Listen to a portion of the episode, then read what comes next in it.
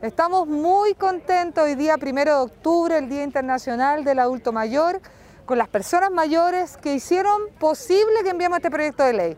Porque hubo un trabajo mancomunado de la primera dama, Cecilia Morel, de nuestro director nacional, Octavio Vergara, de nuestro Senama, con las personas mayores y les preguntamos cuáles son sus inquietudes, cuáles son sus preocupaciones.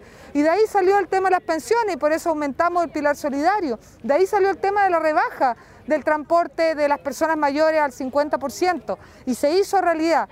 Pero nos dijeron que faltaban temas que tenían que ser materia de ley. Y eso es este proyecto de ley de envejecimiento positivo, donde hay más participación, donde hay comité interministerial, donde hay temas de protección jurídica de las personas mayores cuando están siendo vulneradas, donde hay temas que son muy relevantes como cómo tenemos una dirección regional en todas y cada una de las regiones de nuestro país. Esto nace de un trabajo mancomunado de las personas mayores, es de ellos y por eso les damos las gracias. Qué mejor reconocimiento este primero de octubre y este mes del adulto mayor que darle la razón en una ley que esperamos que prontamente sea aprobada.